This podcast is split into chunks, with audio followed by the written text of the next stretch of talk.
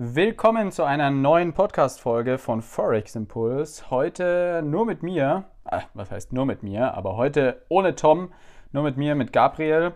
Und ich möchte heute einfach so in, ja, vielleicht zehn Minuten meine Gedanken mit euch teilen. Also eine bisschen kürzere Podcast-Folge. Einfach ähm, um das Thema rundherum. Wie stehen die, ja, wie stehen die Sterne für Krypto? Was passiert eigentlich gerade in der Welt? Also, ähm, ich denke, viele haben sehr viel Angst gerade vor dem, was passiert. Viele haben Angst, ihr Geld zu investieren.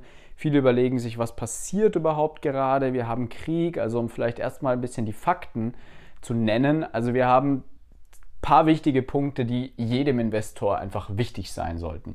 Und zwar haben wir einmal einen laufenden Angriffskrieg in der Ukraine ähm, durch, ja, durch, durch Russland, durch Putin hervorgerufen und das ist immer noch alles im Gange. Das heißt, da hat sich keine großartige ähm, Besserung gezeigt, sondern das läuft alles noch und das wird wahrscheinlich auch noch ein paar Wochen, Monate oder vielleicht sogar noch länger als ein Jahr andauern, je nachdem, wie die beiden Seiten reagieren und ob jemand zurückstecken kann oder nicht oder zurückstecken möchte überhaupt. Ne?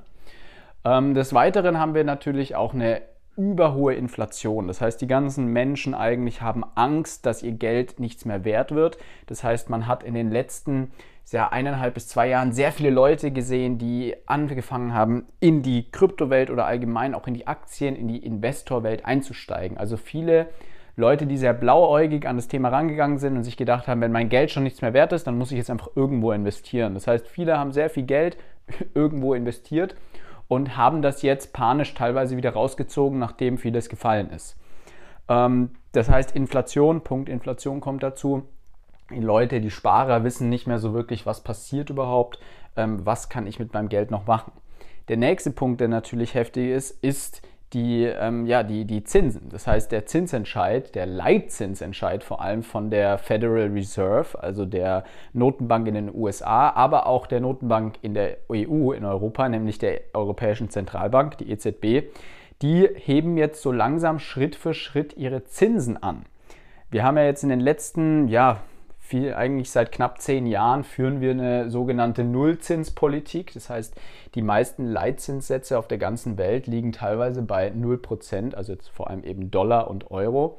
Und das hat natürlich dafür gesorgt, dass viele Unternehmen sehr viele Kredite aufgenommen haben. Man hat die Wirtschaft angekurbelt und so weiter. Nachteil war natürlich, ähm, die Inflation ist nach oben geschossen. Die ganzen Sparer bekommen nichts mehr für ihr Geld und, und, und. Das heißt, die drei Punkte haben wir. Ukraine-Krieg, wir haben eine hohe Inflation und wir haben, ähm, ja, jetzt auch wieder die, die Leitzinserhöhung der EZB, was einfach an den ganzen Märkten dafür sorgt, dass viele Leute ihr Geld rausziehen, ähm, weil man ja jetzt wieder langsam zumindest etwas für sein Geld bekommt.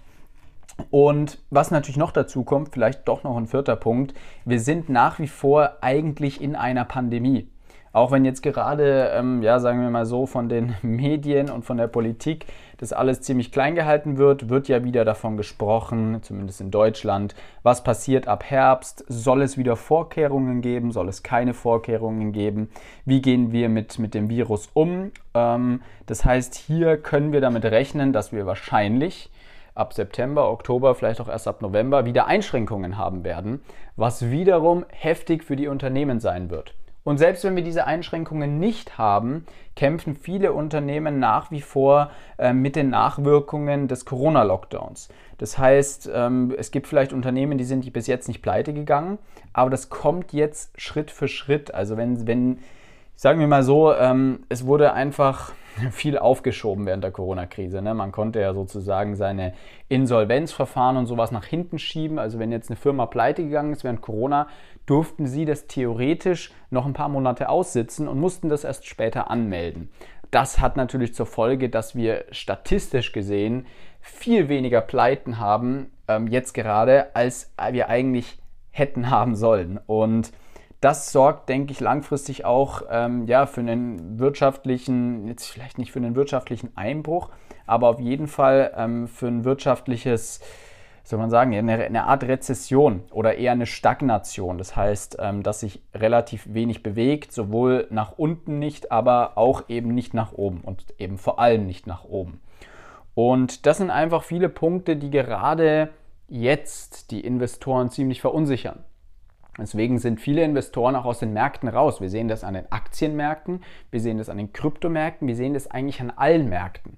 Ähm, auch die, also viele, viele Aktien sind extrem eingestürzt. Wenn man sich die Tech-Aktien anguckt, da ist einfach vieles wirklich im zweistelligen Bereich nach unten gerauscht. Eine Netflix-Aktie, eine PayPal-Aktie, Amazon, Apple, also wirklich auch große Unternehmen, wo man sich gedacht hat, ähm, als sagen wir mal, wenn man kurz vor der Corona-Krise in den Markt gegangen ist oder während der Corona-Krise sich gedacht hat, jetzt investiere ich mal, da hat man sich gedacht, das sind sichere Häfen, da kann ich mein Geld parken. Und ja, wie man, wie sagt man so schön, ähm, ähm, ja, Friede, Freude, Eierkuchen war das Ganze einfach nicht, sondern diese Aktien sind auch einfach trotzdem jetzt zusammengekracht. Und das verunsichert einfach mega viele Investoren, dass so große Unternehmen auch wirklich große Verluste haben. Aber es ist kein Wunder, weil eben die Wirtschaft ein bisschen stagniert jetzt durch die Zinsanhebung und natürlich ähm, auch eben durch, durch Corona. Also wir haben wirklich diese ganze Supply Chain Geschichte. Das heißt, es kommen einfach viele, ähm, viele Materialien gar nicht mehr an, weil die ganzen ähm, Lieferketten haben Probleme. Es gibt Engpässe, es gibt die, also es gibt so viele Probleme einfach zurzeit, mit denen haben wir in den letzten 20, 30 Jahren kaum kämpfen müssen, sondern da lief alles schön bergauf. Wenn ihr euch den DAX anschaut, wenn ihr euch andere Aktienindizes auch aus Amerika anschaut, da lief alles super. Ne? Klar, wir hatten unsere Finanzkrise 2009, aber da hat man sich ja dann doch wieder gut erholt. Also keine Frage, da gab es sehr viele Privatpersonen in Amerika, die sich nicht davon erholt haben und für die das wirklich eine riesige Katastrophe war. Aber die, der Markt und der Staat, sagen wir mal auch der Staat, den nehmen wir mal mit rein, die haben sich davon gut erholen können und ähm, ja, haben seitdem wieder nur grüne Zahlen geschrieben in vielen Bereichen. Und jetzt gerade ist es natürlich einfach eine sehr ungewisse Zeit, weil man das erste Mal keine grünen Zahlen mehr sieht seit langem. Ja, wir hatten während Corona natürlich auch einen kleinen, ähm, einen kleinen Zusammenbruch an den Märkten, aber das hat sich ja so schnell wieder erholt. Da dachte man wirklich, äh, wie, wie, kann das sein? Ne? Also die Märkte sind zwar zusammengebrochen, teilweise auch im zweistellige Bereiche manche Aktien, aber die haben sich so schnell wieder erholt, dass man sich gedacht hat, also da hätte man ja schön investieren können. Und natürlich haben, haben auch viele investiert, keine Frage. Aber trotzdem möchte ich einfach in dieser Folge so ein bisschen darauf hinweisen, dass ähm, wenn du dir jetzt Gedanken machst und Sorgen machst, wo du investieren sollst, was du investieren sollst und vor allem auch, ähm, ob du überhaupt investieren sollst. Ähm, du bist nicht der Einzige, keine Sorge. Jeder Mensch, der sich gerade mit dem Thema Investments beschäftigt, der macht sich Gedanken darüber. Ich habe gestern Abend äh, lustigerweise sogar im äh, staatlichen Fernsehen, im WDR, auf YouTube habe ich mir so eine Folge da angeguckt. Ähm, generell schaue ich relativ wenig derartiges Fernsehen, aber auf YouTube wurde mir das eben vorgeschlagen. Eine Doku-Reportage ähm, über ja, knapp eine Stunde lang. Ähm, was machen denn jetzt, sagen wir mal, äh, kurz also Leute, die kurz vor der Rente stehen in Deutschland, was machen die? Wie wollen die ihr Geld anlegen? Also so ehemalige Sparer, die jetzt gemerkt haben, obwohl es eigentlich schon lange der Fall ist, aber die jetzt endlich gemerkt haben, wo auch die Inflation gekommen ist, die Lebensmittel werden teurer, die haben gemerkt, jetzt kriege ich ja gar nichts mehr von meinem Geld und mein Geld wird sogar weniger wert die suchen danach ähm, Anlagen. Das heißt, es ging darum, einer hat sich für Gold interessiert, dann ist man zu dem Goldhändler gegangen, hat geschaut, da kann man einen Sparplan machen. Was erzählt natürlich der Goldhändler? Der Goldhändler erzählt, wie sicher ja Gold ist, dass Gold ja schon seit tausenden Jahren der sichere Hafen ist. Aber ähm, ja, der betrachtet auch nicht wirklich realistisch, dass der Goldpreis, also die Feinunze, ähm, circa 31 Gramm seit 1950, 1960 wirklich um mehrere 1000 Prozent gestiegen ist, was wirklich gestört ist. Also wir haben mittlerweile einen Feinunzenpreis von über 1500 Dollar und das ist auch radikal gestiegen. Das ist jetzt nicht ähm, stabil, sagen wir mal so. Auch wenn etwas nur nach oben geht, ist es ja irgendwo nicht stabil und nicht werterhaltend. Und das ist so ein bisschen der Punkt, der bei Gold immer angesprochen wird. Gold ist werterhaltend. Aber ja, klar, wenn du vor 30, 40 Jahren angefangen hast, jeden Monat Gold zu, Gold zu kaufen, freust du dich jetzt. Aber jetzt in Gold einzusteigen, klar, die ganzen Goldhändler sagen sicherer Hafen. Nächster Punkt sind natürlich diese privaten äh, Rentenversicherungen und so weiter. Da hat man jetzt auch gemerkt, äh, Thema Riester-Rente, wenn es dann auch in die Richtung der staatlichen Renten geht, da wurden einige Bürger ganz schön verarscht. Man hat festgestellt, ähm, ja, damals habt ihr mir 7% äh, pro Jahr versprochen, jetzt kriege ich nicht mal mehr 1% pro Jahr und die Inflation beträgt aber 6, 7%. Das heißt, wir haben wirklich an allen Ecken und Enden mit Problemen zu kämpfen.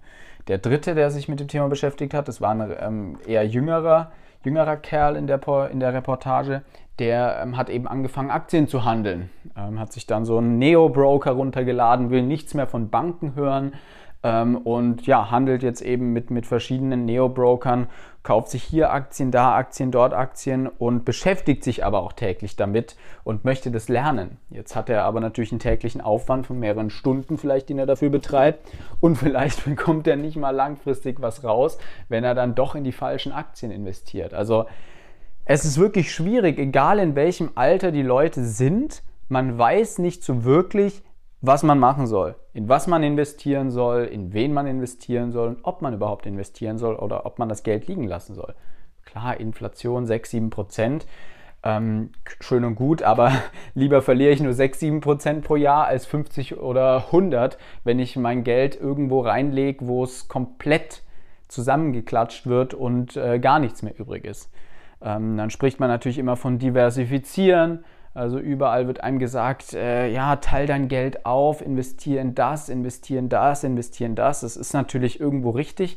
Aber wenn du monatlich nur 30 Euro zum Investieren hast übrig, dann brauchst du das nicht auf 10 verschiedene ähm, Assets irgendwie äh, zu diversifizieren und für 3 Euro jeweils dich irgendwo investieren. Ne? Das ist auch irgendwie schwachsinnig. Klar, wenn du im Monat äh, 800 bis 1000 Euro hast oder ja, meinetwegen auch schon 300, 400 Euro, zum Investieren, dann macht es Sinn, das Ganze auf vier Sachen vielleicht aufzuspalten oder auf fünf. Aber das ist immer so leicht gesagt, ne? Ähm, von diesen ganzen Investmentberatern, die da dann auch vor allem bei so öffentlich-rechtlichen Reportagen, ähm, ja, versuchen, irgendwelche Tipps zu gehen. Die Leute gehen auch wirklich zum, ähm, wie nennt sich das Ganze denn, äh, zu den Verbraucherschützern, genau. Also man geht wirklich, nachdem man von seinem Banker, von seinem Vermögensberater, von seinem ähm, Finanzdienstleister oder wie auch immer man es nennen soll, ähm, oder auch von seinem Versicherungsmakler. Ähm, nachdem man von diesen Leuten verarscht wurde, rennen dann die Leute echt zum, ähm, zum Verbraucherschützer und die haben alle Hände voll zu tun. Also da sind wirklich die Termine, zumindest laut diesem Verbraucherschützer da in dieser Reportage da auf WDR, ähm, sind wirklich alle möglichen äh, Termine komplett belegt und die Leute suchen Zuflucht beim Verbraucherschützer, der ja aber auch, hm, wie soll man sagen, der weiß ja auch nicht wirklich, worum es geht und was passiert und was, was man machen soll. Also die Gefahr ist eben bei diesen ganzen Leuten, die einem was empfehlen, die, die auch darüber sprechen, ähm, es sind immer subjektive ähm, Angelegenheiten. Also jeder Mensch, auch ein Versicherungsmakler, auch ein Banker, Natürlich ähm, versucht man den Bankern beizubringen, ähm, dass man das Große und Ganze sieht, aber trotzdem, wenn du einen Banker vor dir hast, der auf Fonds, Fondssparen steht, dann wird er das machen. Wenn du einen Banker vor dir hast, der auf Bausparträge, Baus, äh, Bausparverträge baut, so rum, der ähm, wird dir natürlich, wird es dir lieben, einen Bausparvertrag anzudrehen. Also man darf einfach bei der ganzen Sache nicht vergessen, du bist nicht der Einzige, wenn du dich jetzt irgendwie lost fühlst, du bist nicht der Einzige, der sich lost fühlt und auch die ganzen Anlageberater, die fühlen sich teilweise genauso lost, ne?